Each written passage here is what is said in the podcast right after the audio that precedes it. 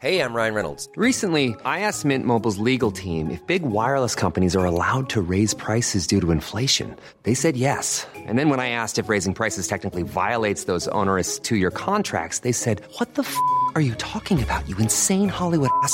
So to recap, we're cutting the price of Mint Unlimited from $30 a month to just $15 a month. Give it a try at mintmobile.com slash switch. $45 upfront for three months plus taxes and fees. Promo rate for new customers for limited time. Unlimited more than 40 gigabytes per month. Slows. Full terms at mintmobile.com. Escuchas. Escuchas un podcast de Dixo. Escuchas Linterna Mágica con Miguel Cane. Por Dixo. Dixo. La productora de podcast más importante en habla hispana.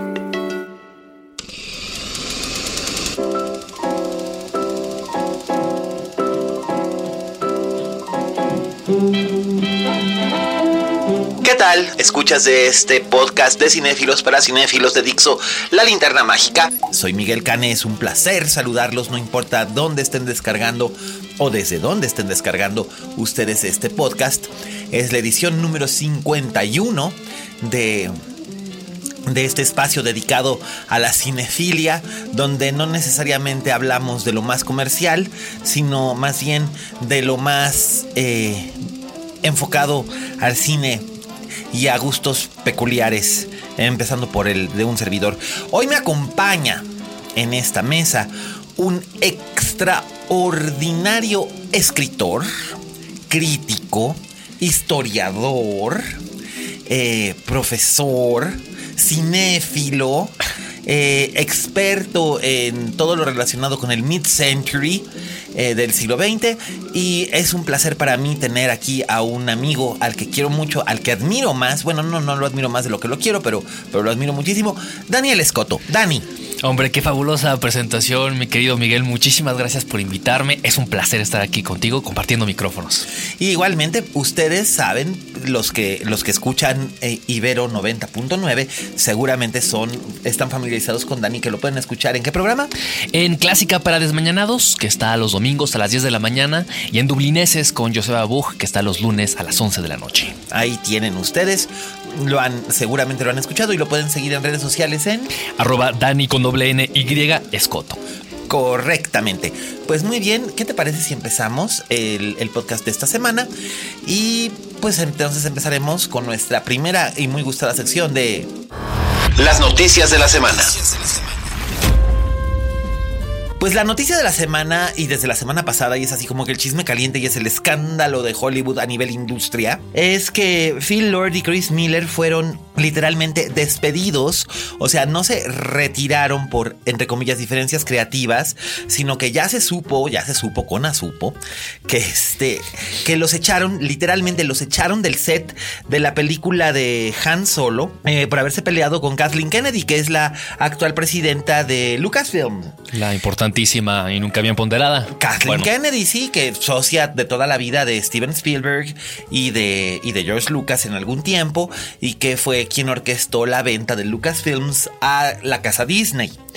Eh, pues bueno, ustedes saben que Phil Lord y Chris Miller pues han sido los creadores de la película de los Legos, de la nueva esta serie de 25, 25 Jump Street, este, etcétera, etcétera, y fueron invitados a escribir y dirigir el nuevo spin-off que iba a ser una película única sobre la juventud de Han Solo, eh, que iba a ser algo así como una especie de secuela paralela de Rogue One, o que iba a ocurrir en el mismo periodo de tiempo de Rogue One. Pero la cosa se complicó porque este pues estos presentaron un guion que según Kathleen Kennedy tuvo problemas desde un principio, pero aquí hay algo que como que yo no acabo de entender. O sea, les estás dando un presupuesto de alrededor de 100 millones de dólares. No son corcholatas. No, exacto. Y se supone que el, quienes tenían la última palabra de script approval pues son Lucasfilm, ¿no? Entonces, ¿por qué chingaos? Después de cuatro meses de filmar, ya a, casi a punto de llegar al, al final de producción, ¡pum! Este, argumentando esto, fue que les dieron galleta. Yo creo que en realidad es el argumento diplomático del asunto, pero la cosa está, este, está muy difícil. El martes pasado eh, se anunció que ellos se iban a ir de la película de Han Solo y que habían tenido muchos conflictos con Kathleen Kennedy, o sea que no fue cosa de la semana pasada, sino que habían sido varios meses de contención y que este pues adiós, adiós Nicanor. ¿Qué otros casos célebres tenemos de películas que hayan sido abandonadas a la mitad? Que a la mitad del rodaje por o ya, o ya casi diferencias completadas. o casi completadas. Yo pienso en esa última película perdida de Marilyn Monroe, Some Things Gotta Give. Mm, que al final de cuentas se acabó convirtiendo en un, en un vehículo de Doris Day. Sí, exactamente. Digo, algo se hizo con eso, pero Es que fue un, es que fue un verdadero problema, porque primero, antes de Marilyn Monroe iba a ser Kim Novak. Y Kim Novak se fregó la espalda en un accidente de caballo. Entonces llamaron a Marilyn Monroe, que estaba, ya para entonces estaba borracha todo el día. Y luego Marilyn se muere a medio rodaje. Y cierran la producción durante dos meses y luego, ¡pum!, entra Doris Day y la salva. Y la película fue bastante menor dentro de la filmografía de Doris Day. Pero, pero sí es un. Sí, es un, sí, fue- sí fue un verdadero, verdadero problema. También un Yo Claudio, eh, una adaptación de esta serie de novelas famosísimas, también se intentó hacer y también se quedó a la mitad. Después se hizo la, La serie, de, televisión de la. BBC, que es famosísima. Y brillante. Claro, pues es, de hecho es la pionera de las, de las telenovelas históricas famosas que ahora tanto nos gustan de las series estilo Downton Abbey y demás. Con escenarios de cartón, pero muy bien escrita. Sí, pero oye, y que hace 40 años de, de Yo Claudio, por cierto, Sí, sí. Con Derek Jacobi, con Derek Jacobi, cómo no, y este Margaret Isaac. eh, Brian Blessed es Augusto y Cian Phillips es Livia. Y John Hurt es Calígula. Y la maravillosa, exacto, la maravillosa Cian Phillips. Y este, y también por ahí andaba Patricia Quinn. Claro, De, de la de fama. de Rocky. Que es eh, Drusila. Así es. No, no es cierto, es este, Livila, la hermana. Livila, la hermana, exactamente. Pero bueno, antes de que nos sigamos distrayendo hablando de yo, Claudio, déjame decirte que las, la- la- la- la- las declaraciones han sido este, terribles y hay fuentes que dicen que Ron Howard podría ser invitado a tomar el proyecto, aunque él se ha negado, según Variety, a hablar acerca de, de esto y él dijo que no, eh, que no iba a hablar al respecto.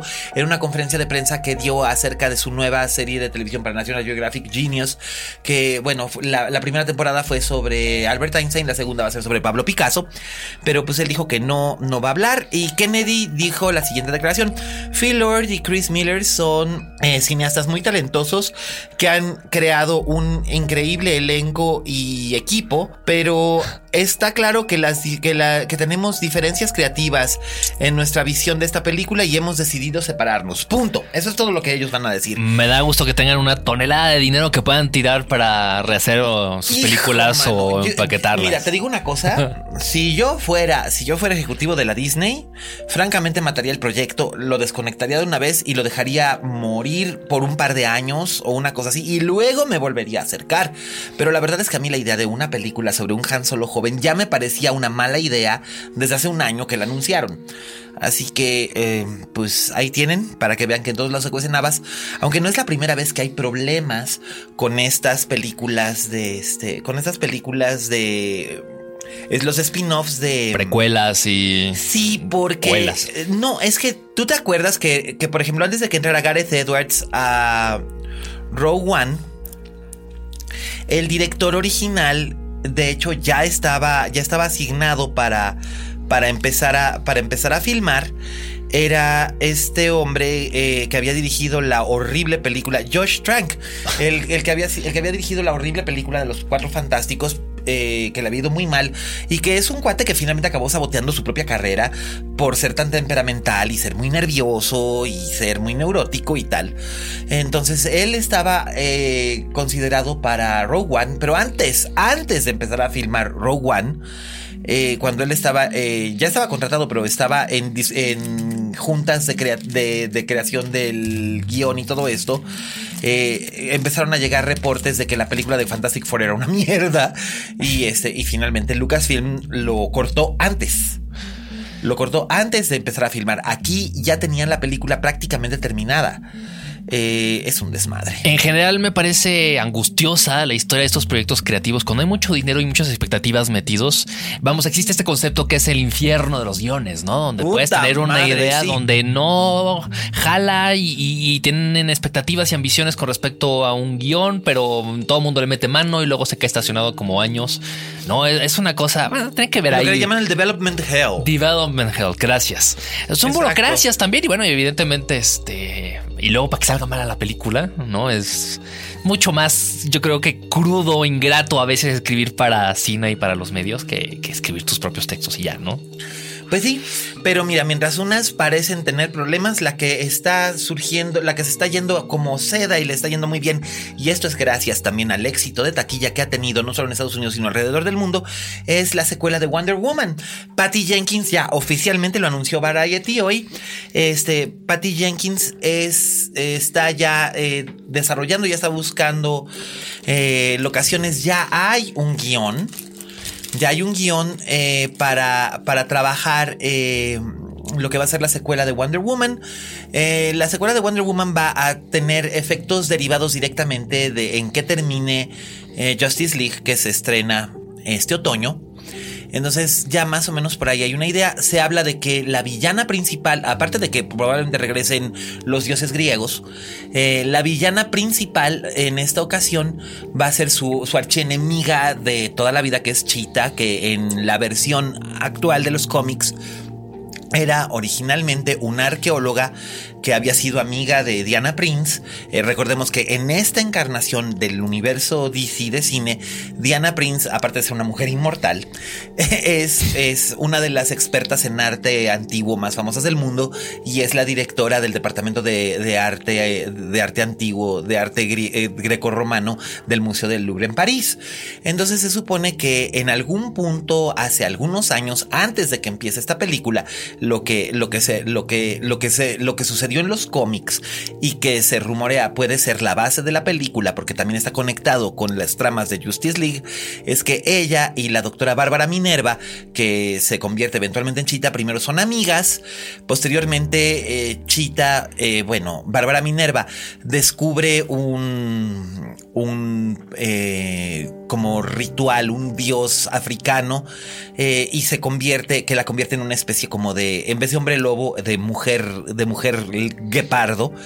Y ella, este, ella, pues por supuesto, se vuelven ahora enemigas y parece ser que ese va a ser el punto a desarrollar en Wonder Woman segunda parte, que todavía no tiene título oficial, pero ya está oficialmente en preproducción. Seguramente ya has hablado de esto en tu espacio. ¿Qué opinión te merece este tratamiento de la Mujer Maravilla? Tú que has seguido tanto del personaje, que has escrito sobre el personaje, Dios. incluso para la ficción. Híjole, pues lo que pasa es que yo lo primero que leí en mi vida fue un cómic de Wonder Woman. Lo he dicho aquí. Es más, para quienes quieran saberlo, el primer cómic que yo leí de Wonder Woman fue el Wonder Woman número 246, que se publicó por ahí de 1978. Yo estaba teniendo como unos cuatro años. Y, este, y desde entonces, ah, por décadas, fui muy, muy fan. Digo, ya no sigo los cómics ahora como antes.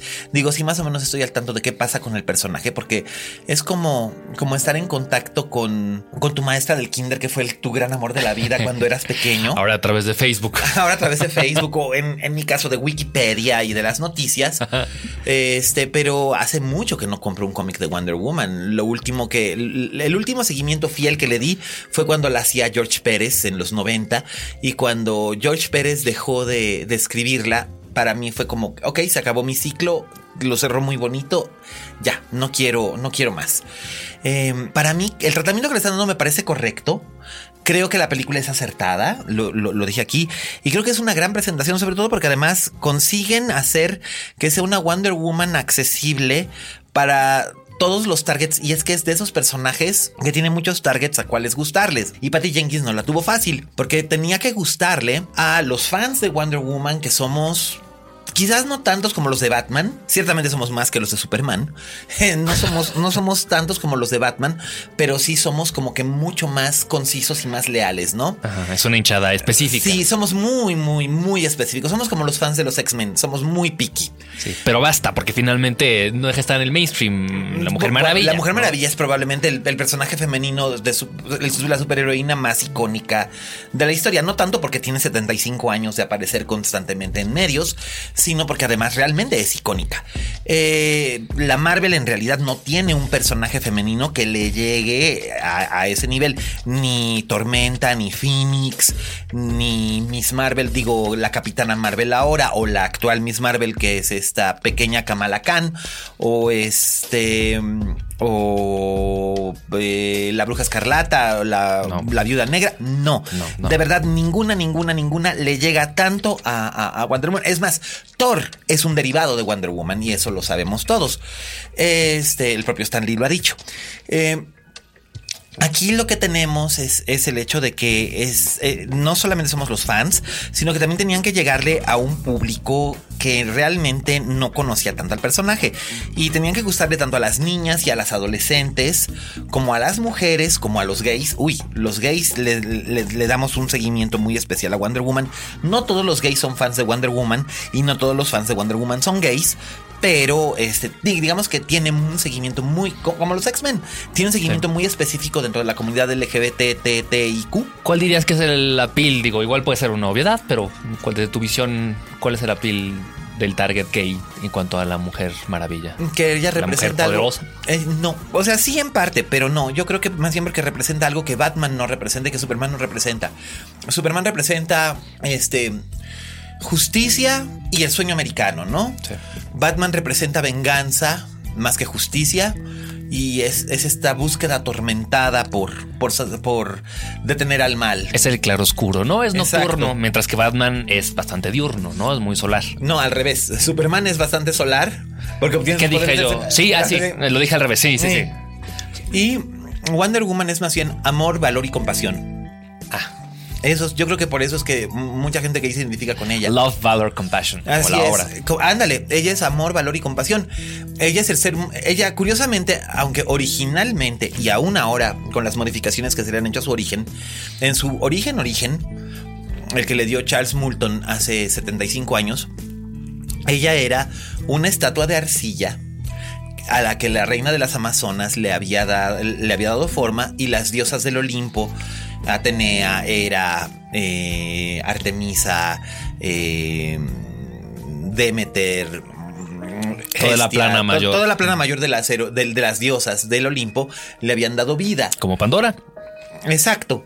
Bueno, sí, em, básicamente, ¿no? Básicamente. Entonces, la princesa Diana de las Amazonas, originalmente ella este, es este. Ella es. eh, es una estatua. Es una estatua de arcilla vuelta a la vida por los dioses. Y por eso la hace que sea la menos humana.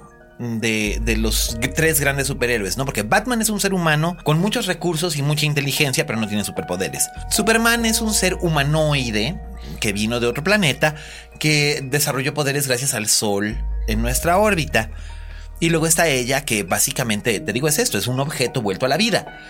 Y sin embargo, resulta ser el ser humano, de los tres superhéroes es el más humano, ¿no? Siempre se la representa como la más humana, la más preocupada, no tanto por detener al mal, sino por salvar vidas. Por preservar, por preservar a la humanidad. O sea, tiene una, una profunda compasión por la humanidad e incluso tiene una profunda compasión por sus adversarios. Entonces, yo creo que eso es algo bien bonito. Y también otro target al que le tenían que llegar, y creo que lo consiguieron a medias, pero lo consiguieron, era a los niños y adolescentes. Y es que el problema es una cuestión más bien como tipo generacional. Los papás en muchos casos dicen, ay no, eh, la Mujer Maravilla, no voy a llevar a mis hijos a ver una película de la Mujer Maravilla porque pues qué, es de mujeres o es para niñas. No es para mujeres ni es para niñas, es una película que lo dijo Patty Jenkins, es una película para todos. Es una película en la que se busca hablar a cualquier espectador y, y contarle una historia de aventuras que también tiene un trasfondo precisamente acerca de, de, de cómo el amor conquista absolutamente todo. O casi. entonces, entonces, pues creo que está muy bien. Y la verdad es que la interpretación de Gal Gadot, sí estoy bien convencido, ¿eh? Me gusta. Sí, sí, eh, sin duda se puede ver en cualquier red social, ¿no? Ya es uno de nuestros iconos de belleza de 2017, ¿no? Bueno, está haciendo. Ojalá tenga una carrera mejor de la que tuvo Bo Derek hace un par de generaciones, pero tú te acuerdas que hubo un tiempo en el que Bo Derek estaba en todas partes. Bueno, ahora Gal Gadot está en todas partes, pero creo que sí, porque Gal Gadot realmente tiene más madera de actriz y tiene mucha madera de estrella de cine si, si, si desarrolla bien su carrera, ¿no? Es fantástico este viral de ella que la muestra enamorada de Chris Pine, ¿no? Mm. En varias facetas, ¿no? Totalmente, pero además es, es grandioso porque ella es sumamente, ella es sumamente graciosa, eh, ella, ella como se sabe es israelí y además ella tiene así como que muy aparte su vida con su marido, acaba de tener un bebé, eh, de hecho un- algunas de los reshoots la alteraron digitalmente porque estaba embarazada y hubo protestas que, ay, ¿por qué la, la- la- la alteraron digitalmente? Pues porque estaba embarazada, este... No, no, no, no, es justificable, ¿no? No, claro, no. Ella pidió, ella pidió que le dieran una ventana para poder embarazarse, pero luego tuvieron que volver a filmar algunas de las escenas, sobre todo las escenas climáticas del final. Y pues ahí ya estaba empezando a notarse el embarazo, entonces pues bueno, tuvieron que hacer ese arreglo. Pero este, pero pues a mí me tiene un bebé y tiene una hija de cinco años y la verdad es que como ella dice, es, es maravilloso poder interpretar este personaje que además mi hija puede ver una película en la que sale su madre y además encontrar un personaje que tiene valores que puede, que puede aplicar a su vida real. ¿no? Y en cuanto a lo físico, interesante la selección de una mujer más de tipo mediterráneo, Bueno, que- tendría que serlo porque se supone que la Mujer Maravilla es griega. que es griega. Bueno, hay una selección ahí interesante que se hayan ido a los orígenes, no tan parecida, si la vemos bien, con esta mujer maravilla que es más, digamos, white Irish, ¿no? Es, Ah, como que era eh, Linda Carter, que, que por cierto, Linda Carter es mitad mexicana. Ah, Esa no te la sabías. es de los altos de Jalisco. Pues no, sé, pero no. su mamá, no, su mamá Juanita, Juanita Córdoba, su mamá era de Sonora. Ok, como Su Linda mamá- Ronstadt, ¿no? Que también tiene orígenes. también de origen alemán mexicano. Bueno, Ajá. pues Linda Carter es de origen irlandés mexicano. No, no, ahí no me equivoqué Sí, tanto. y ella nació en Nuevo México. Eh, entonces, este, entonces, pues por lo mismo, su mamá, eh, Linda Carter, habla español. Sí. Que eso mucha gente quizás no se acuerda, pero hace un chingamadral de años vino aquí a México cuando lanzó su primer disco y vino aquí a México no solamente a promover su primer disco, que era de música disco, by the way. Es más, yo todavía tengo por ahí ese LP, debe estar guardado en casa de mi mamá, que este, que decía una maravilla de disco. Le habían puesto un- un- un- un- una pegatina que decía una maravilla de disco. Muy inteligentes. Pues sí, este, pues para que la identificaran. Exacto, exacto. Y este era un disco de música disco y vino y se presentó en varios programas y cuando la entrevistó creo que Jacobo Saludowski o no me acuerdo quién más este ella contestó todo en español muy bien porque ella hablaba español pues en su casa con su mamita no entonces surprise surprise Linda Carter es mitad mexicana Bueno, Linda Ronstadt también tiene su disco de canciones en español. dos, Dos. canciones de mi padre Es bueno, es bueno. es verdad y es bueno Es bueno. aunque Linda Ronstadt solamente cantaba fonéticamente, Sí, no, sí. no cantaba, no, no hablaba español. Doble Y- mérito. Exacto. Y Linda, y Linda Carter sí hablaba español con bastante fluidez.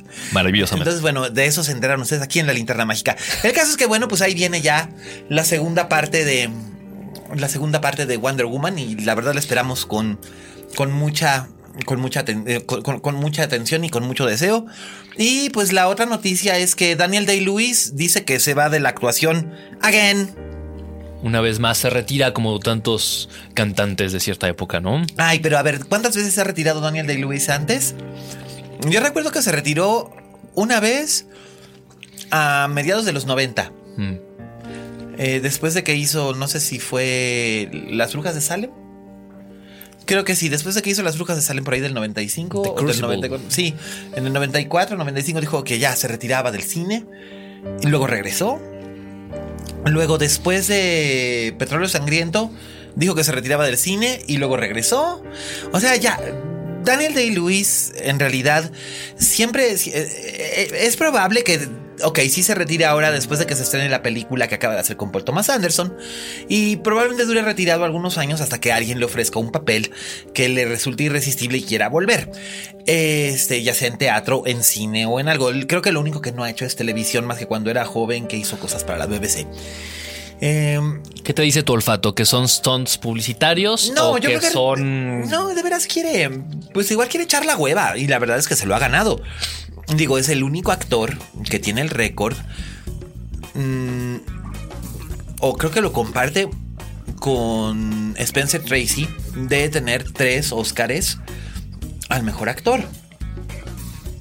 Y de que definitivamente es el mejor actor de su generación y es el mejor actor vivo en este momento en el mundo. Yo creo que sí, porque hay gente que dice, ay, Anthony Hopkins. Y yo les digo, girl. No.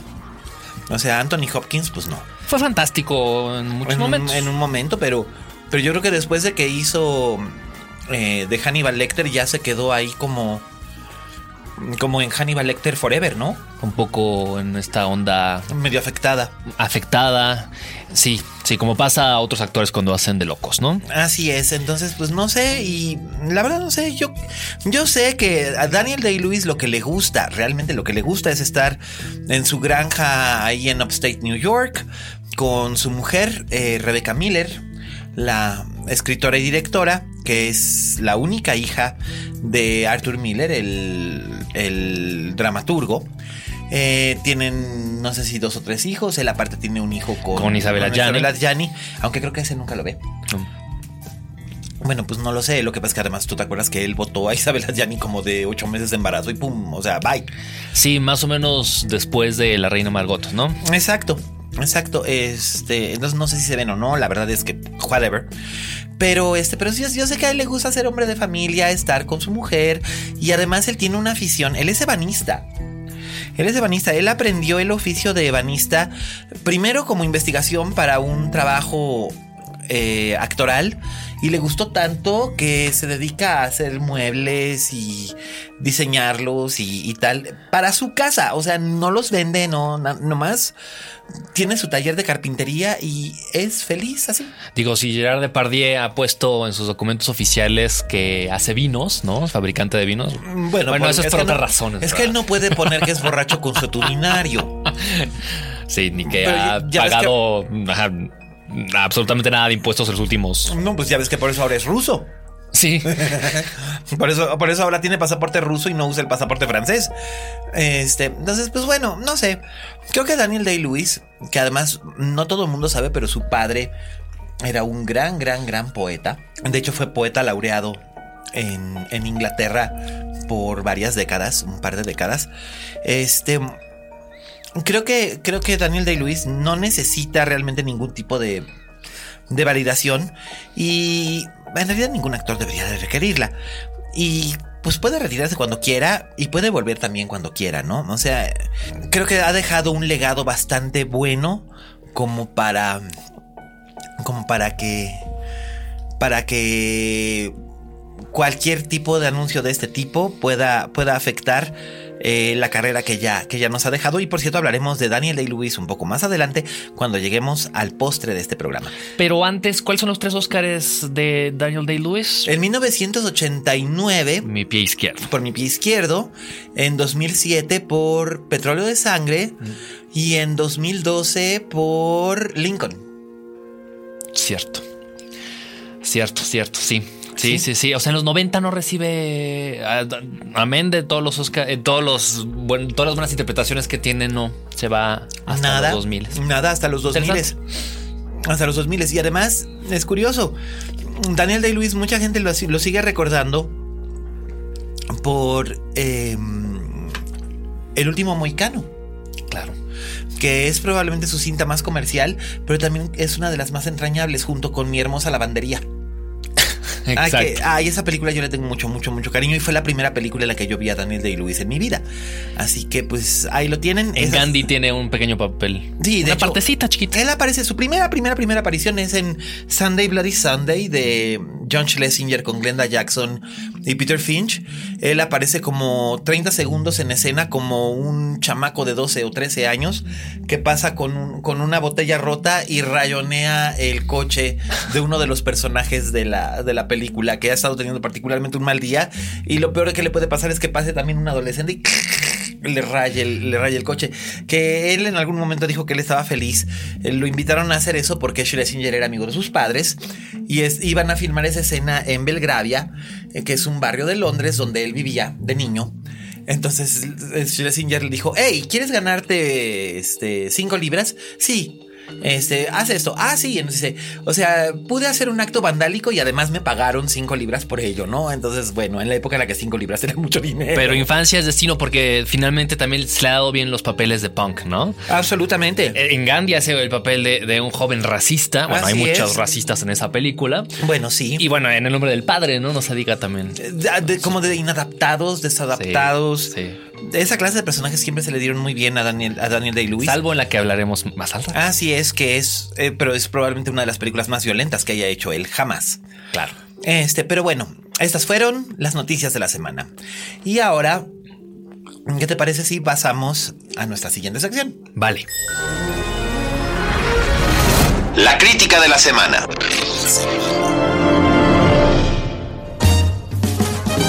Muy bien, pues hoy tenemos dos reseñas. Una la voy a hacer yo y va a ser breve y otra va a ser ligeramente más extensa y la va a hacer nuestro amigo Raúl Fuentes. Por lo tanto, su sección Oye Fuentes en esta ocasión se junta con esta, con, con esta sección. Y las películas de las que vamos a hablar yo voy a hablar de la nueva película de Michel Franco y Raúl va a hablar de la nueva película de Estudio Ghibli que estuvo nominada a un Oscar, que es La Tortuga Roja. Así es que, pues bueno, ¿a ti te gusta el cine de Michel Franco, Dani? Eh, eh, no he visto Ana y Daniel que. Ay Dios, qué bueno que no. ¿para qué? Guarda, salva tus ojos, ¿para qué, pa' qué te expones? No la he visto, eh, no la he visto. sé que es este como yo, egresado de la Universidad de Santa Fe, la Iberoamericana. No he visto esa película. Otras películas de Michel Franco, ah, ayúdame por favor, porque estoy. Ah, después de Lucía. Después de Lucía me gustó. Chronic. Me impactó Chronic, no la pude ver. Eh, eh, pero sé de qué va. Después de Lucía me ha gustado, me ha parecido violentísima, por supuesto. Eh, sí, muy impresionante. Cierto problema de audio, ¿cierto? el audio. Ah, Tiene problemillas, tiene, trabajo. tiene problemillas Técnico. técnicos porque es que luego de repente como que quiso hacer el, el audio diegético y a veces los actores no se entiende lo que dicen. Sí. Pero bueno, entiendo que cuál es su intención. Pero yo sí vi Ana y Daniel y quisiera no haberlo hecho. Este, guacala. Eh, guacala. Después de Lucía, aguanta una vista, pero no una segunda, porque me parece una cinta hecha deliberadamente con el único afán de provocar. Y básicamente lo que está haciendo es, es una imitación de Haneke muy a lo cabrón. O sea, toma elementos de Venice Video, de Funny Games, del Quinto Continente, o sea, el griega del Noveno Continente. O sea, él básicamente es una película muy poco original, bastante derivativa, pero fue la película que lo puso en el mapa. Hernán Mendoza hace un buen papel como el papá, ¿no? Sí, pero después pierde absolutamente todo tipo de, de consistencia, ¿no? Entonces dices, eh. Y luego está Chronic, donde tienes a un gran actor como es Tim Roth y lo desperdicias alegremente. Es el enfermero, es el enfermero. Ajá, y luego no sabes qué hacer y entonces, ¡pum!, la acabas abruptamente y, oh, this is art. No, honey, this ain't art. This ain't art. Pero pues bueno, eh, digo, no es, no es ningún secreto mi animadversión por no solamente tanto por la obra, sino por el personaje que ha adoptado ante los medios Michel Franco. Yo a Michel Franco no lo conozco en persona, puede ser igual una persona encantadora y no lo sé, pero la- el personaje que presenta ante los medios es francamente inmamable. O sea, nada más hay que ver, ahora que fueron las actividades de prensa de esta película, sus comentarios como, algún día haré una película mala. Güey, no mames. O sea, Daniel y Ana no cuenta o qué. Este. Cosas así, o es que yo soy el, el nuevo Haneke. Güey, no mames, bájale tantito. Pero él es así, y supongo que es algo propositivo también esta, esta pose de mamila mamilón que, que se avienta, ¿no? Pero tengo que reconocer que Las hijas de Abril, que es su película más reciente, que le fue bastante bien en Cannes, donde no ganó la sección oficial, como dijeron algunos medios, sino que fue la ganadora en la sección alterna, un certain regard. Una cierta mirada. ¿m? Exacto, que le fue bastante bien. Que está muy bien también. Ujú, Es digo, no es- sección- Es una sección muy valorada, pero vamos, no es la no es la sección oficial. o Get sea, your facts right. ¿no? Así es, por favor, medios. Este, Copy paste, ni como, como de cual leve. mínimo. La película se llama Las hijas de Abril y es protagonizada por Emma Suárez, que es una espléndida actriz española que, digo, Yo conozco su trabajo desde hace muchos años, me parecía extraordinaria, pero pues ahora ya se puso de moda porque protagonizó una película de Almodóvar, Julieta, y pues por eso la mandó llamar Michelle Franco, ¿no? Eh, Las hijas de Abril es una historia que curiosamente no tiene nada que ver con el Uber anterior del autor, que, este, que casi siempre era provocador y tenso y eran estos dramas súper intensos y, y, violentos donde primero no ocurre nada y no ocurre nada y no ocurre nada y luego cuando ya sientes eh, que te sientes como aburrido, de repente te suelta un madrazo desagradable y otra vez nada, nada, nada. Y luego una escena súper brutal y luego nada, nada, nada. Y luego un desenlace eh, muy apocalíptico, bestia. muy bestia o muy inesperado, ¿no? Y en este caso, este no, es una narrativa bastante sostenida. Es la historia de dos hermanas que son muy jóvenes y viven en la playa. Los dos personajes de las hermanas son interpretados por Joana Larecki y Ana Valeria Becerril. Eh, Joana es Valeria, que tiene 17 años y está embarazada. Y vive en Puerto Vallarta con su media hermana Clara, que es Ana Valeria. Las dos son hijas de la misma madre, pero de distinto papá. Eh, sin embargo, se llevan muy bien. No tienen relación con la mamá por algo que, que vamos a ir descubriendo después. Eh, Valeria tiene 17 años, está embarazada. Eh, el papá es igual de jovencito que ella. Entonces, después de mucha deliberación, deciden llamar a su madre, que es Abril, que es Emma Suárez. Y esta retorna a Vallarta y tienen ahí un encuentro estos tres personajes de mujeres y obviamente de, de, cómo se plantea la situación de ellas al principio a cuando llega el desenlace es muy distinto. Eh, hay muchos elementos, algunos son como siendo marca de la casa, son muy duros, son muy amargos. Por otro lado, también hay elementos eh, de una insólita ternura dentro del canon de, de Michelle Franco. Creo que Emma Suárez es una actriz realmente extraordinaria eh, porque es capaz de, de transmitir esta ambivalencia ante sus propias hijas, pero también una profunda sensación tanto de, de amor, amor, como de aversión a ciertas cosas. Y las dos las dos jóvenes actrices están muy bien. En realidad fueron muy bien elegidas por parte de, de Franco. Creo que Franco si tiene algo que, que, que, que, puedo decir a su favor es que castea muy bien sus películas eh, Hernán Mendoza vuelve al, al, redil de Lucía Films, hace también un trabajo muy, muy estupendo. En, en, en, un papel clave ahí. Es hijo de Héctor Mendoza. Así es, ¿no? es el hijo, es el hijo del, del extraordinario maestro Héctor Mendoza, uno de los pilares del teatro de mediados del, del, siglo XX aquí en México durante 30 años, entre 1960 y tantos y 1990 y tantos, nos ofreció grandes interpretaciones en teatro como director y dramaturgo. Entonces, pues, creo que Las hijas de Abril es el, el filme más sólido que ha hecho Michel Franco hasta ahora.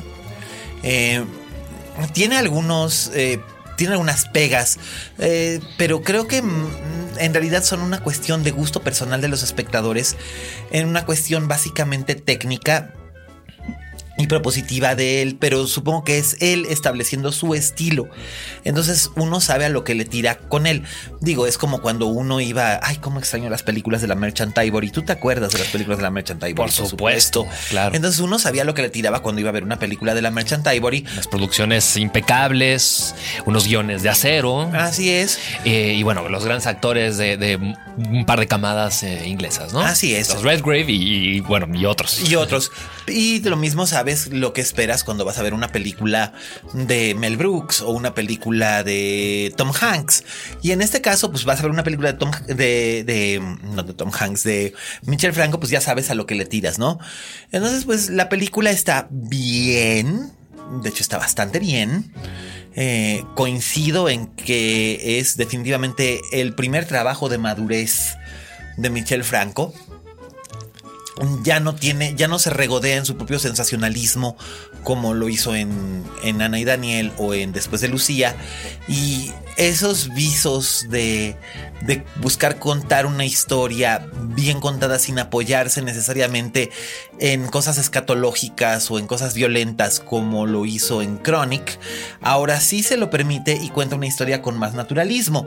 Eh, de todos modos sigue teniendo estos, estos como garigoleos, así como mamones de, de Michel Franco, pero pues supongo que son inevitables, ¿no? Bueno, también signos de nuestra época, ¿no? Esta violencia que puede arrasar con todo en el momento que sea. Sí, me ahí- suena, me suena. Ahí lo tienes, entonces pues bueno, es la verdad una película bastante recomendable, así que pueden irla, eh, pueden irla a ver ustedes a las salas con confianza y además pues siempre, siempre tiene el valor añadido de que es producto nacional y podemos entonces este aportar algo más, aunque sinceramente si a mí me pidieran que si, si pudiera elegir entre cuál recomendarles a ustedes, si Las hijas de abril o La región salvaje como mi película favorita de las hechas en México que he visto hasta ahora, de estos dos directores contemporáneos que son Amat Escalante, ¿Qué hace Eli? exactamente, y que hace La región salvaje y Michel Franco, pues francamente yo me quedo con La región salvaje. Me parece una película mucho más interesante en su propuesta fantástico social que este turgido melodrama de nuestro amigo Michel Franco, que sin embargo cuenta con espléndidas actuaciones femeninas y un gran, gran, gran trabajo de Emma Suárez, que tampoco es difícil, Emma Suárez es fabulosa. Y bueno, esta es nuestra recomendación de la semana, nuestra reseña de la semana. Y voy a dar ahora los micrófonos hasta Guadalajara con nuestro querido Raúl Fuentes, que nos va a hablar de la hermosísima La Tortuga Roja. Oye, Fuentes. Hola, ¿qué tal? Esto es Oye Fuentes, el espacio que Miguel Cane me brinda en la linterna mágica. Yo soy Raúl Fuentes y te invito a que me sigas en Twitter y en Instagram como arroba Oye Fuentes. La película que les quiero platicar el día de hoy es una cinta animada que está actualmente en cartelera. Y hago la invitación así muy fuerte para que vayan a verla, aunque también si no alcanzas, pues que sepas que esta película ya la puedes encontrar tanto en formato digital como en DVD o Blu-ray. La cinta es La Tortuga Roja, una película producida por los estudios Ghibli. Es una cinta dirigida, bueno, tiene coproducción belga, el director es holandés y nos cuenta la historia de un náufrago que llega a una isla y bueno, pues quiere, quiere escapar de ella, quiere llegar a casa, entonces hace una balsa y por ahí se encuentra a una tortuga roja gigante. Y contarte más de la película creo que sería pecado, creo que sería entrar ya en la zona de spoilers. Y por lo tanto te invito a que si no sabes nada de ella, no veas los trailers porque los trailers revelan demasiada información de esta cinta que es verdaderamente maravillosa.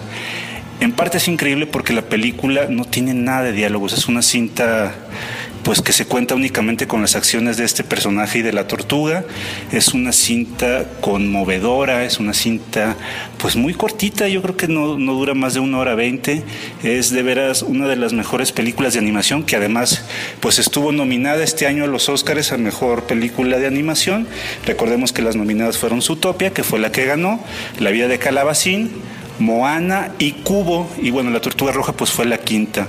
Eh, creo que de veras es una oportunidad muy grande como para que vayas y disfrutes de un- una película muy, muy distinta a todo lo que hay en cartelera, incluso muy distinta a las otras cuatro nominadas. El director que es holandés creo que tiene una carrera muy prometedora en el mundo de la animación. Y creo que es muy padre ver que los estudios Ghibli se lancen a producir un material fuera de, de Japón o fuera, digamos, de toda la parafernalia que, que hacen Miyazaki y compañía. Esta es una película muy sencillita, muy simple, verdaderamente hermosa. Y, te recomiendo que, que, en verdad, digo, si no alcanzas a verla, la compres en formato digital, creo que cuesta 199 pesos. En DVD te la puedes encontrar en unos 150. Y el Blu-ray en Amazon anda por ahí de los 300 pesos. Cualquiera de esos precios me parece un- un- una gran inversión tomando en cuenta que la película en verdad, en verdad este, es, una, es una pequeña joya. Te la recomiendo ampliamente. Me gustaría que si ya la viste o la vas a ver y tienes tiempo de platicarla conmigo en Twitter, pues hagámoslo. Yo estoy en Twitter como arroba oyefuentes y te agradezco muchísimo tu atención y nos escuchamos la próxima semana. Hasta luego. Escuchas. Escuchas. Linterna mágica. Dixo. Gracias, Raulín. Gracias, Raulín. Es un placer este, haberte escuchado. Ya saben ustedes, arroba oyefuentes. Y si pueden ir a ver La Tortuga Roja, vayan. Es realmente una película bella y este y poética y metafórica. Y que logra conjuntar a Adán y Eva y la Laguna Azul y Robinson Crusoe y la familia suiza en una sola película. En una sola película, además, por si fuera poco y además, eh, de veras, como dijo Raúl, es prácticamente muda y es mm, sencillamente maravillosa. Y bueno, ahora vamos a ir a... Recomendaciones domésticas.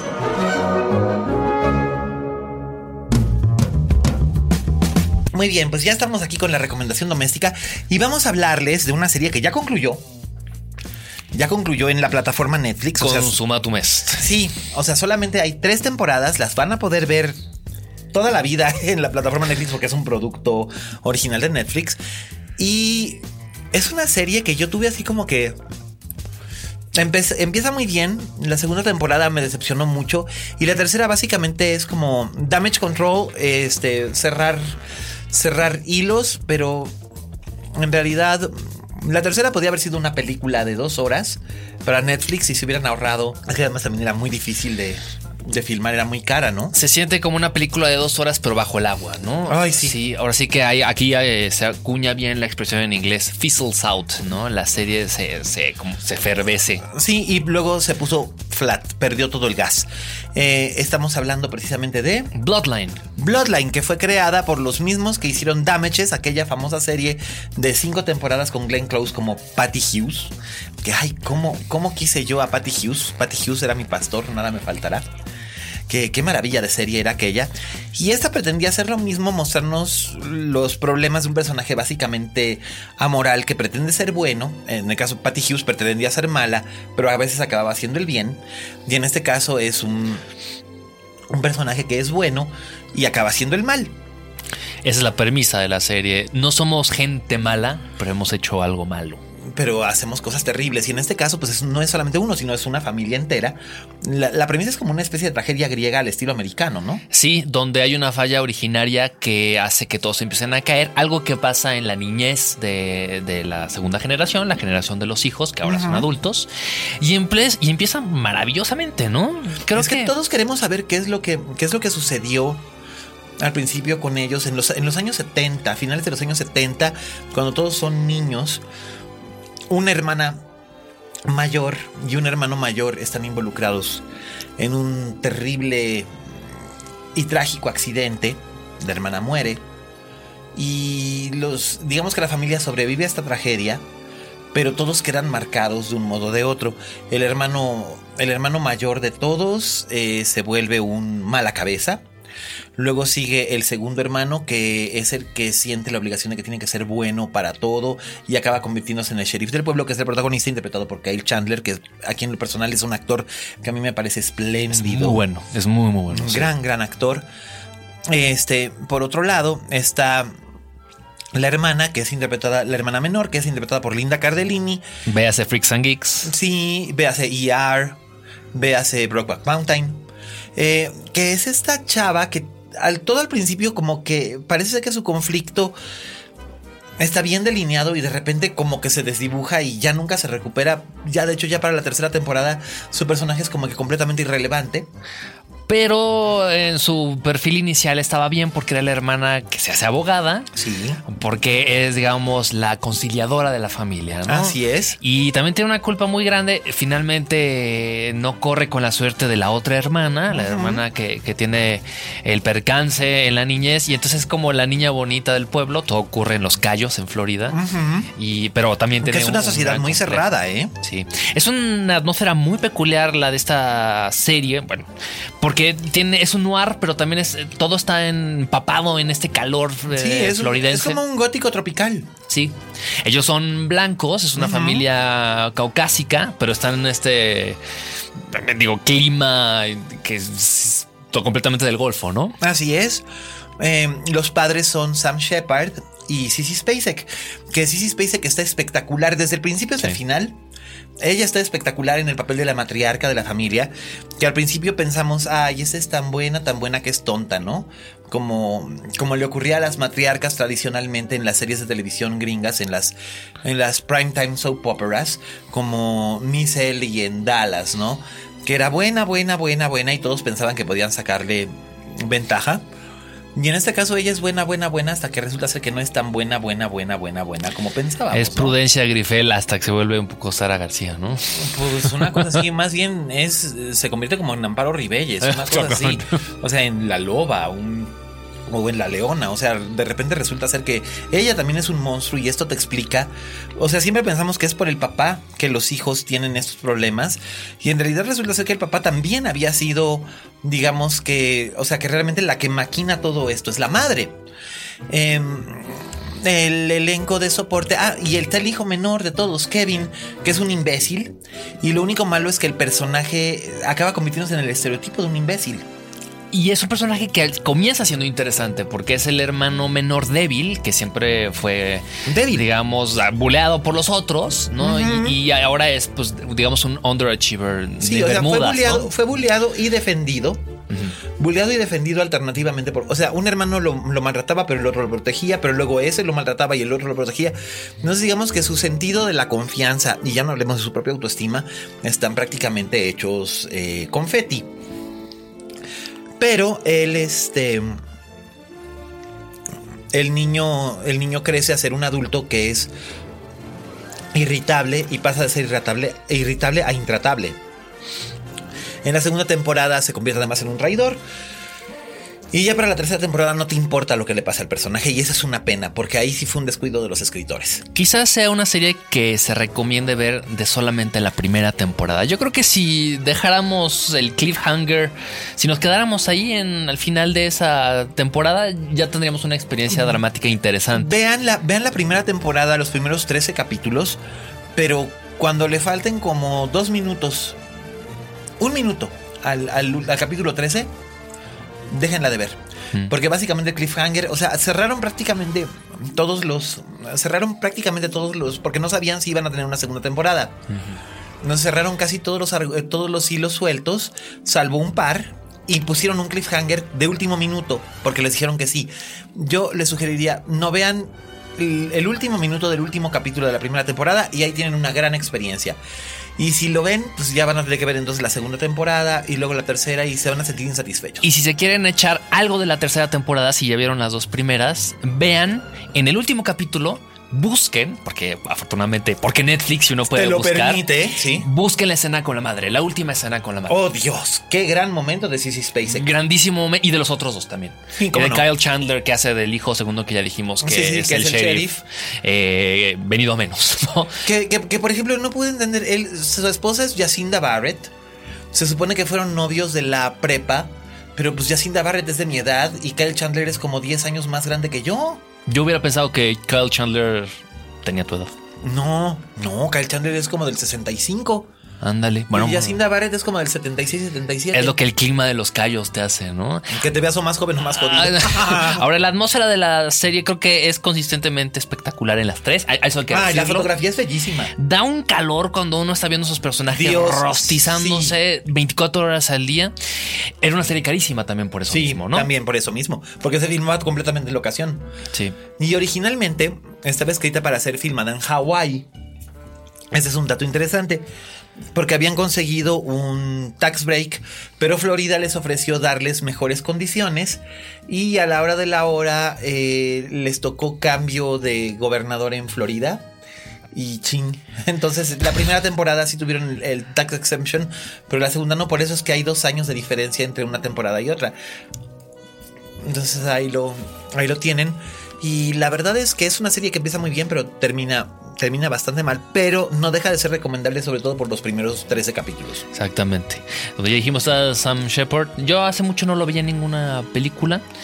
Eh, uno de los grandes galanes de, de las performing arts en los últimos 40 años, ¿no? Fue tanto Absolutamente. novio de Patti Smith como pareja de Jessica. Uy, pero Lange, por décadas. Con, con Jessica Lange duró como treinta y tantos años, ¿no? Hace no tanto se separaron, ¿no? Hace algunos años. Sí, hace, hace pocos años. Eh, él también estuvo casado con una actriz que, bueno, básicamente fue famosa en el mundo indie, Oulan Jones, que sale en, la- en todas las películas de Jonathan Demme sale Olan Jones más o menos desde 1980 y algo hasta Filadelfia me parece en papeles pequeñitos. Y también hizo mucho cine performance y tal en, eh, trabajó con Andy Warhol etcétera etcétera. Entonces es, es de esos personajes así como que interesantes del, Sí. Del mundo de- de- de- de- del- arte de Nueva, de Nueva York de los 60 70 80 Por mismo Sam Shepard está en el Chelsea Hotel todo el Exactamente, tiempo, ¿no? exacto. Como dramaturgo también. También, Sí, además de. De hecho, se sigue. Loco Amor, yo creo que es una de las obras más representadas de la historia. Y True West son dos de las películas más. Dos de las eh, obras más representadas alrededor del mundo, ¿no? Eh, la verdad, Sam Shepard es un gran, gran dramaturgo. Y es un actor realmente muy, muy sólido. Y no nada más este. No nada más es el galán de Diane Keaton en Baby Boom, que es como mucha gente lo conoció. Ni porque fue su primera película mainstream. Ni el esposo de Dolly Parton en Magnolias de Acero. Así es que sale poquito, pero. Hace un buen papel. Hace un buen papel. Este, no, la verdad es que es un, un, un espléndido actor. Y él, su participación en la primera temporada como el patriarca es, es fascinante y hace muy buen pairing con. Con Sally Field, que, que con Sally Field, con Sissy Spacek. Perdóname, Sissy Spacek. ¿Cómo pude haber dicho Sally Field? Que Sally- pensaste en matriarcas que son fragilonas. no, no, y, y luego resultan ser neuróticas. No, pero además el personaje se llama Sally. Ah, por sí, eso, es por eso me acordé. Pero la verdad es que sí vale la pena que ustedes se acerquen a Netflix. Si realmente no tienen nada de lo que ven en, en Netflix en ese momento se les antoja, acérquense a Bloodline. Es un interesante ejercicio de lo que se debe hacer para crear y establecer una atmósfera y lo que no se debe hacer cuando empieza a perder, empieza a perder ritmo. Cierto, porque la voz en off que narra esa primera temporada que ya elogiamos, sí es, es un ejercicio muy, muy impresionante, ¿no? De cómo va, va construyendo este misterio sobre el cual giran esos 13 capítulos, ¿no? Digamos que te va llevando cada vez más al centro del misterio, no sé, como, no sé, una crónica de una muerte, ¿no? Digo, Así es, es crónica de una muerte toda anunciada. proporción guardada, pero, pero sí. No, sí, lo está sabemos. muy bien. Lo sabemos, lo sabemos prácticamente, creo que desde el segundo o tercer capítulo, que es crónica de una muerte anunciada. Pero no les vamos a decir de quién. Y es. Ni cómo. Ni cómo. Ni quién es. Pero es fascinante, ¿no? Entonces, bueno, pues ahí lo tienen. Esa es nuestra recomendación de la semana. ¿Y qué te parece si ahora vamos al postre de este programa? Muy bien, lo que ya prometimos. Sí, desde- señor. Eh, Así que El clásico de la semana.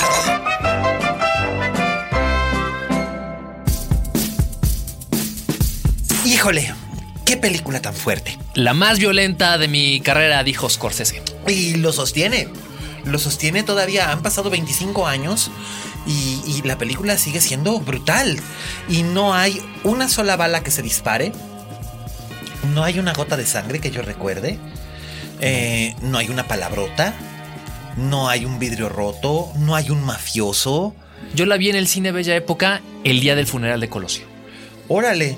Y tenía poquito de haber salido. marzo del 94. Sí, mm, la película se estrenó en diciembre del 93 en los Estados Unidos, así que tenía poquito de haber llegado aquí.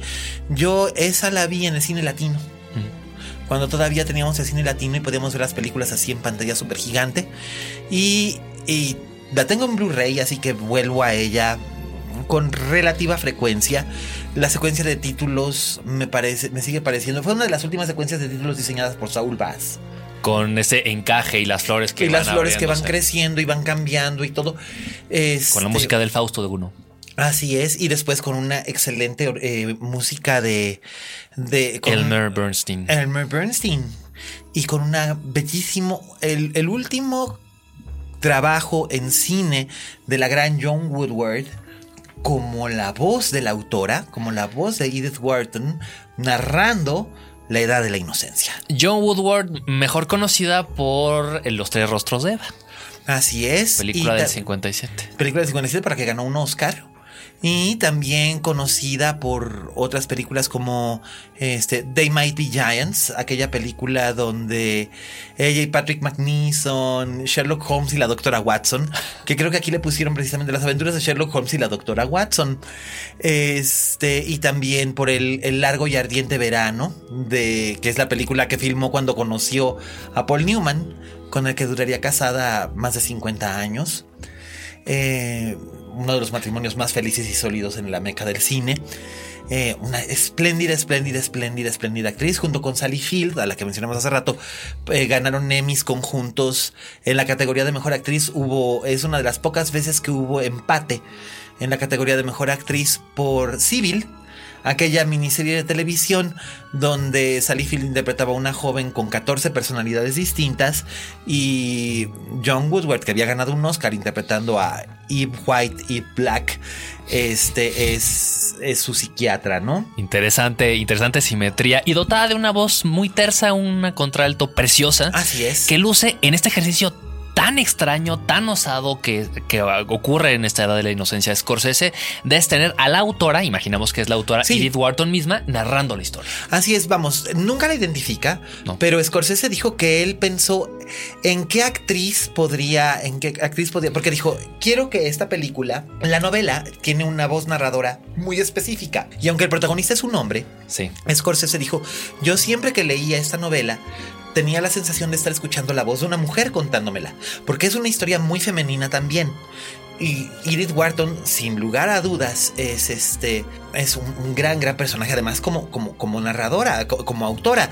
Eh, La primera dama de las letras estadounidenses se le durante conocía. en el si- a principios del siglo XX, totalmente. Después vendrían Dorothy Parker, eh, Joyce Carol Oates, Anne Sexton, eh, esta, mm, Toni Morrison, ah, Maya Angelou, pero en su momento, en un territorio que era básicamente exclusivo de hombres, en la época de Henry James, en la época de... Scott Fitzgerald. Es, no, ah, Antes, ella no, es antes. es de desde Scott antes, Fitzgerald. desde antes. Este, la edad de la inocencia es de los 20. Eh, De, sí. de 1920, ¿no? Se- De 1920, Lawrence, James, etcétera, etcétera. Eh, y que en Inglaterra sí había mujeres escritoras como Virginia Woolf. Eh, la escritora norteamericana o estadounidense más destacada de este periodo histórico definitivamente es, es Edith Wharton. Entonces, él, eh, Scorsese encuentra muchos paralelos entre la vida de Edith Wharton y la vida del personaje, del personaje principal, del, de la edad de la inocencia, entre otras cosas, este matrimonio que es socialmente conveniente con alguien que lo va a hacer profundamente infeliz. Con este conde polaco, Olensky. No, no, ese es. No, ese Ah, es no, no, no, estoy pensando, de- bueno, yo estaba Pero confundiendo. estabas pensando en, en Michelle Pfeiffer. No, no, yo hablaba del persona, los personajes de Danny Day-Lewis y Winona Ryder. Eh, Scorsese, entonces, en efecto, piensa en esto y elige. O sea, él dice que él pensó en varias. Él pensó en varias voces. Pensó por un momento en la voz de Vanessa Redgrave. Pensó por un momento en la voz de Jean Moreau. eh, pero él decía que, por ejemplo, Jean Moreau no, porque eh, aunque Jean Moreau habla muy bien inglés, Acento. el acento era muy este. Jean Moreau tiene madre inglesa, pero el acento era muy, muy específico y la voz de Vanessa Redgrave resultaría distrayente porque también tiene un acento muy específico y además es una voz muy fácil de identificar. Y quería una voz que fuera tan. tan eh, espléndidamente y, eh, eh, fuerte y narrativa como inobtrusiva, o sea que no, no necesariamente la gente estuviera pensando en quién estoy oyendo, a quién estoy oyendo. Entonces es- es- se fue entre Ellen Burstyn y John Woodward y finalmente acabó optando por, por John Woodward. Y, fue un, un- trabajo, un, un trabajo espléndido. Recuerdo, es más, recuerdo que fue controversial el hecho de que eh, Scorsese quiso hacer campaña para que se nominara como mejor actriz de reparto a John Woodward por eh, la edad de la inocencia, eh, por su trabajo como narradora, pero como no aparece en pantalla en ningún momento, solamente es su voz, entonces no, no la, este, no le permitieron. ¿Ese es un requisito para que te nominen? Tienes que aparecer en pantalla como actor o actriz, tienes que verte en pantalla. O sea, Scarlett Johansson no pudo haber sido nominada Por para- Her. Por, por Her. No. O sea, no sé si ahora ya cambiaron las, este, o cambiarán las, pero no, o si es un voice role, no pueden, este, Manolo Fábregas no pudo haber sido nominado por El diluvio que viene. por ejemplo, como la voz de Dios. o Daniel Jiménez Cacho por Y no tu mamá también. Eh, sí, exacto, ¿no? Como- como el narrador. O este. O. Sí, pues todas estas. Estos, estos personajes vistos, no vistos, ¿no? Pero que son realmente muy importantes. Importantísimos. Y el desapasionamiento del que hablas de John Woodward también nos eh, transmite ese espíritu aristocrático que está presente en la película. Ah, bueno, ¿no? es que además John Woodward, eh, su voz natural tiene este tipo de timbre y, y- y- y pronunciación porque ella pertenece a una familia aristocrática, eh, no, de, no de Nueva York, pero sí del sur. Pero digamos que ella fue educada de esa manera, ¿no? O sea, le enseñaron a hablar así. Bien Entonces es- es por lo mismo, él quería ese tipo de voz, porque es una película precisamente acerca de las trampas, no de la fe, como diría Octavio Paz, sino de la buena sociedad, ¿no? de las buenas conciencias que supuestamente acogen de regreso a esta condesa, esta mujer, una de La las herederas. Lensky, sí, que es este, que es una de las herederas de los 300. Digo, hay que poner, para poner en contexto, es la ciudad de Nueva York en 1880. Los 70 en los 70 1870 y tantos, ¿no? Eh, que en ese entonces, por supuesto, no era ni de lejos lo que es ahora. Eh, lo más lejos que había, pues era allá por lo que ahora es el Central Park, era así como que, uy, irte a vivir por allá era como, ay, qué lejos vives, ¿no? En los pantanos. Casi, casi, en los zarzales. Y son 300 familias las que realmente llevan el control social. Eh, los Vanderbilt, los eh, Rockefeller, los no sé qué, los no sé cuántos. Eh, algunos son reales, otros son inventados por la propia Wharton. Entonces, eh, Es matriarcal, de hecho, el personaje de la abuela es, muy importante. Que es interpretado por esta actriz Miriam Margoles. Miriam Margolis, que además eh, es tan gracioso que Scorsese casté a Miriam Margolis en ese papel, porque Miriam Margolis es una actriz de origen judío, sirio, Inglesa, inglesa, pero de origen judío y sirio, o sea, es, abiertamente gay, por cierto. es por cierto, eh, y, además fea, fea, fea, fea, fea, pero espléndida, espléndida, espléndida actriz, y entonces sale ella postrada, la clase de personaje que, en el que te imaginarías a, y aquí es donde Scorsese juega, te imaginarías a alguien como Shelley Winters o, o Olivia de Havilland o Betty Davis si hubiera vivido. Para, para cuando hizo Scorsese, porque de hecho Scorsese tenía el proyecto de hacer la edad de la inocencia de un tiempo atrás y originalmente había pensado en Betty Davis para ese papel, pero pues ya, ya, ya se había muerto unos dos o tres años antes. Entonces, eh, o sea, sí te la puedes imaginar, pero Miriam Margolis lo hace maravilloso. Este personaje que va como que jalando los hilos y es que además tiene un elencazo en lo que es, o sea, no son solamente Daniel Day-Lewis, Michelle Pfeiffer y Winona Ryder en los, en los papeles principales, sino que está gente como Richard D. Grant. Como no, es este Larry. Así es. Eh, Está Larry Geraldine Chaplin, es la madre. Es la madre, es la, la espléndida Geraldine Chaplin en un gran, gran papel. Es la madre de Daniel Day-Lewis, aunque en realidad solamente tienen de diferencia de edad como unos 6 o 7 años. Es, es la madre de Winona, ¿no? No, es cierto. La que es la madre de Daniel es Sean Phillips. Tienes toda la razón. Sean Phillips está también este Alec McCowan. Está eh, Jonathan Price. Jonathan Price. Está la legendaria Alexis Smith, que fue, fue leading lady de Cary Grant, de Gary Cooper, eh, una de las bellezas de la época de oro de Hollywood. No fue una gran estrella, pero sí fue una belleza importante de las de la tirada de Jane Russell y Betty Grable, Está Robert Sean Leonard. eh, que sale en un papel pequeñito hacia el final. Importante. Importante, sobre todo, este también está. eh, ay, Dios mío, está eh, el. Ay, el actor. um, el que salía de Alfred en las películas de Tim Burton originalmente. um, Michael. Ay, si estuviera aquí Roberto Cavazo, seguro lo sabría. Uh, que es también un actor muy importante, que es el que hace el papel del patriarcado. Está Mary Beth Hurt, Mary Beth como la esposa de Larry Lefferts, que es una de las socialites que, que, que, que, que, que- que son la ronda de las arpías ahí, escena de negros. Pero todos son muy amables, todos son perfectamente cordiales. Así es. Y, y pasa esta trama tan cruel, ese triángulo amoroso que empezabas a describir hace rato. Que son, que son monstruosos, que son básicamente eh, Daniel Day-Lewis interpreta a un joven que su madre es viuda, no tienen, digamos, mucho dinero, pero como son miembros de una de las familias importantes, él es Archer. Él, él, este, Archer, digamos, es la esperanza de su madre, es, él estudia, él estudia leyes, em, como que va encontrando su lugar en el mundo y lo lógico es que se case con una chica de su mismo entorno, aunque él no tiene tantos medios, pero de cuna los tiene, creo que por parte de la madre. Y este, y entonces a la que le elige la sociedad es el personaje de Winona Ryder, que a la sazón tenía como 18, 19 años, que es esta joven May, que, este, que ella sí viene de una familia con dinero. Es nieta de Miriam Margoles. Así es, y prima del, de Ellen Olenska, que es esta Michelle Pfeiffer, que escandalizó a toda la buena sociedad cuando hizo su, su debut a los 18 años. Se va a, a Europa después a hacer la Gran Tour. En la Gran Tour en Europa conoce a un conde, un conde de la, de la nobleza, de la nobleza zarista. Interesante y completamente Amoral. amoral. Y se enamora de él, se casa con él y rechaza a la buena sociedad neoyorquina. La pintan una docena de veces en Europa. Así es. Incluso se rumora de que la pintaron desnuda. Eh, el matrimonio colapsa. Él argumenta que ella le fue infiel con un secretario. Ella argumenta que él le fue infiel. Y se da a entender que fue con el mismo secretario. Porque se comenta que él es afecto a la porcelana. Así es. O sea, es una manera muy sutil de decir que él eh, toca el piano con las dos manos. Es Jonathan Price, el secretario. Así es. El caso es. Un que- buen casting ese también. Exactamente. Entonces, al final de cuentas, ella acaba huyendo de. Ella acaba huyendo de Austria. Porque ni siquiera viven en Rusia, viven en Austria.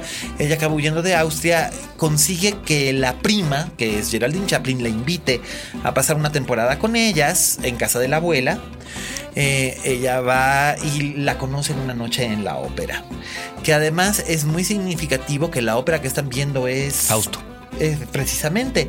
Entonces, digamos que es ahí eh, donde la vida de este personaje cambia, la vida de Archer cambia drásticamente. Él ya aceptó su destino, se casará con May, que es joven y es hermosa, y tendrán muchos hijos y eh, se colocarán eventualmente en lo más alto de la sociedad neoyorquina. Él seguirá haciendo el bien, haciendo obras caritativas y filantrópicas, eh, seguirá manejando los asuntos de la gente como él. Eh, tendrán una casa probablemente en Murray Hill o eventualmente en Sutton Place o quizás más, adelante eh, en Park Avenue. Y morirán viejos y felices los dos juntos, rodeados de hijos y nietos, en una casa palaciega. Ese es su destino, hasta que conoce a la condesa Olenska, que es este, Es una mujer interesante.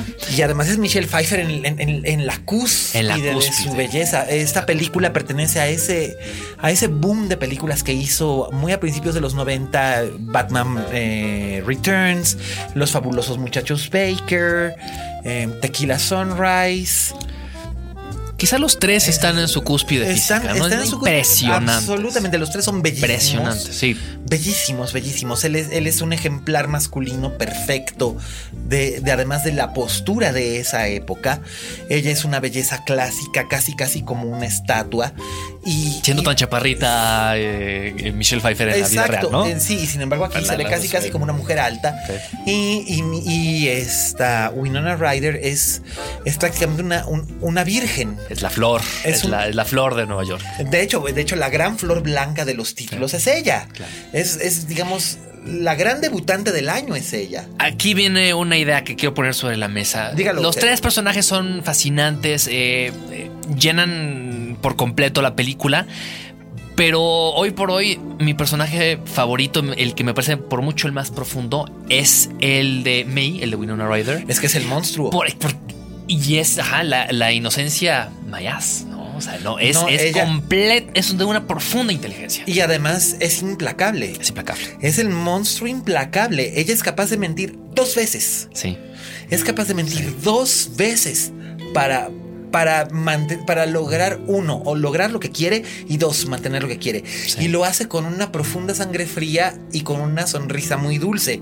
Pero en realidad es un personaje monstruoso. Pero, y, pero hace lo que tiene que hacer.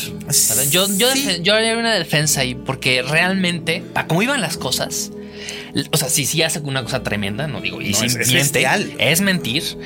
Pero yo creo que es- le salva la vida a los otros dos. Por eso sería mi mentalidad. Yo creo no- que neoconservadora, pero, pero, pero Yo no sé, yo no sé si le salva la vida o no. tendría que verlo. Porque aún, aún después, cuando el monstruo ya no, ya no está en este plano, de todos modos su influencia eh, sigue tan presente que les impide también, no sé si, si salvarles la vida al coste de lo que les cuesta, Mm. creo que, no lo sé. Divorciarte al principio, bueno, a finales del siglo XIX, Pues era, prácticamente, co- era era una prácticamente impensable. tenías que ir a Japón, ¿no? O venir a México. Y luego, ah, no- bueno, sí, claro. y luego nunca volver. Y nunca volver. Y nunca volver. Sí. Entonces, Sí, sí. entonces es eso. eh, él no puede, no puede divorciarse. Eh, él cuando llega ya está comprometido con May. Eh, la sociedad no les va a permitir cambiar sus planes. Larry Leffert se aprovecha de esto. Eh, la esposa de Larry Leffert se aprovecha de esto. Todo mundo se aprovecha de esto. Y el único personaje que es capaz de, de sentir algún tipo de empatía es el, el personaje que no puede hacer absolutamente nada, que es en este caso el personaje de la madre de, de Winona Ryder, que se, le dice algo al, al- al futuro yerno. Eh, ¿La abuela? eh, y la abuela, pero tampoco puede hacer nada. Y la abuela además, este, pues después estira la pata. La abuela sabe todo además, ¿no? Que es Ah, fantástico. y ¿no? por eso es que trata de buscar la protección de una de sus nietas, pero no puede sacrificar a la otra. Y por eso es que la madre, cuando va a hablar con el personaje de Daniel Day-Lewis, le hace esta súplica y le dice que lo entiende. Sí.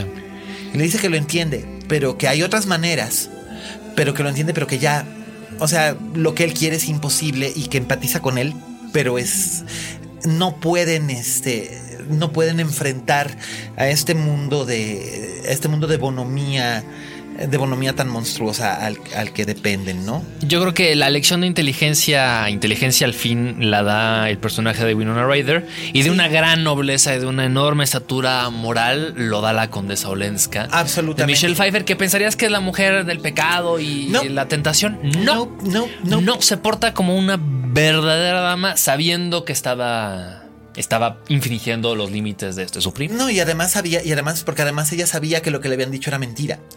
Pero ella decide aprovechar esa puerta que le están abriendo para que se acabe el problema. Entonces, la verdad es que ella es lo que, la que lo tiene que hacer. Y una vez más, Edith Wharton, que también estuvo en un matrimonio en el que no era feliz. Eh, este, Yo creo que en principios del siglo XX era difícil estar en un matrimonio. en el que fueras feliz, ¿no? Bueno, claro. o, o te convencías de que eras feliz y punto. Ajá. Este, ella, ella muestra a- al personaje masculino, el personaje de Archer, aunque él es el personaje central, en realidad él es como un objeto eh, que, que- que las mujeres utilizan, pero él en realidad es un premio. Y eso es lo que más lo, lo- lo destroza, es darse cuenta de lo que realmente él es. No lo había leído así, pero, pero claro, y si ves el declive del personaje, como comienza, es un personaje con el que uno simpatiza, es, Así digamos, eh, el, el hilo de la historia, y ay, de repente empieza a fallar, fallar, fallar. Son las mujeres las que acaban tomando Son- las decisiones. Así es, es- entre ellas y la buena sociedad son los que. Por eso es la película más violenta que ha hecho Scorsese, porque nos muestra la destrucción calculada e implacable de un hombre de principio a fin.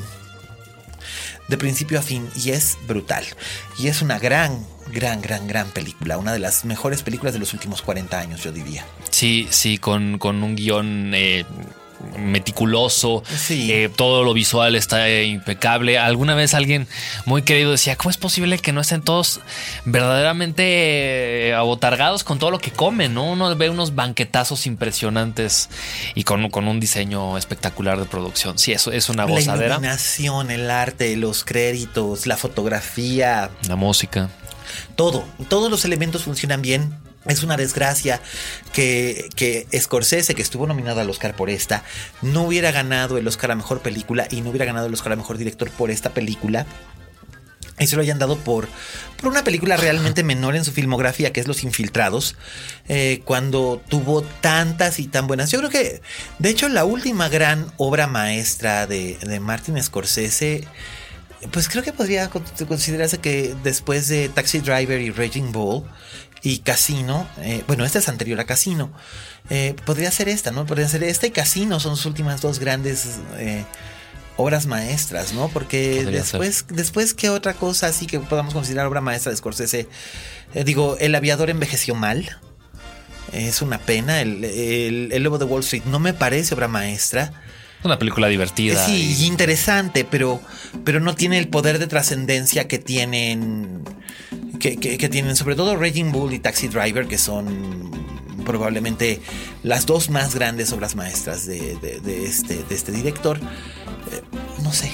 Es una obra eh, de un gran amor por Nueva York, sin que se muestre Nueva York casi en ninguna escena de exterior. Es una película casi enteramente No, es interior. que la tuvo que hacer, la tuvo que hacer en un Nueva York, era sobre un Nueva York que ya no existía.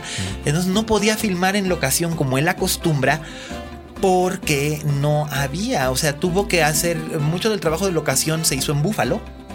Y se hizo también en Upstate New York, en algunas, en algunas otras entidades de, del norte del estado, donde se conservan construcciones de esa época.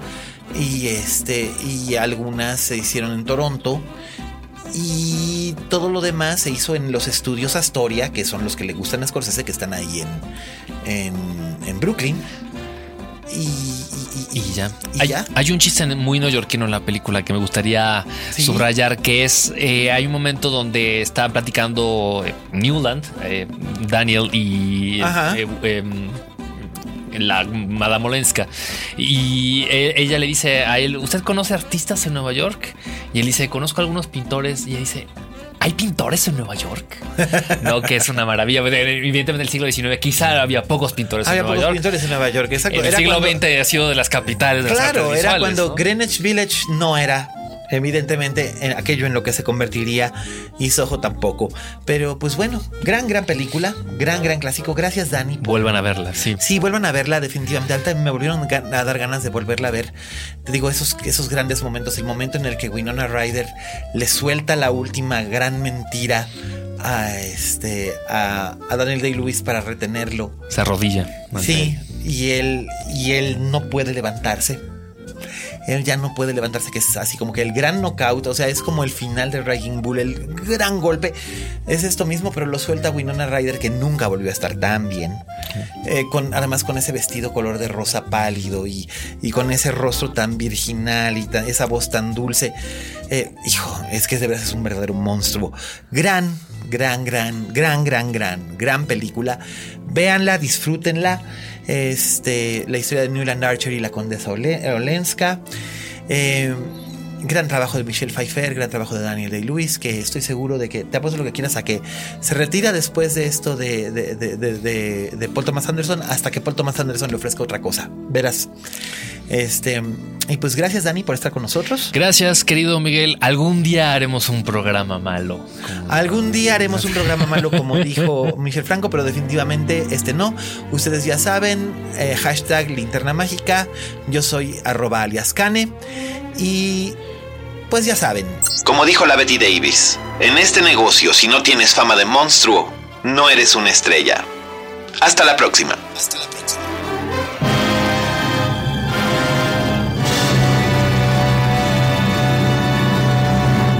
Dixo presentó Linterna Mágica con Miguel Cane.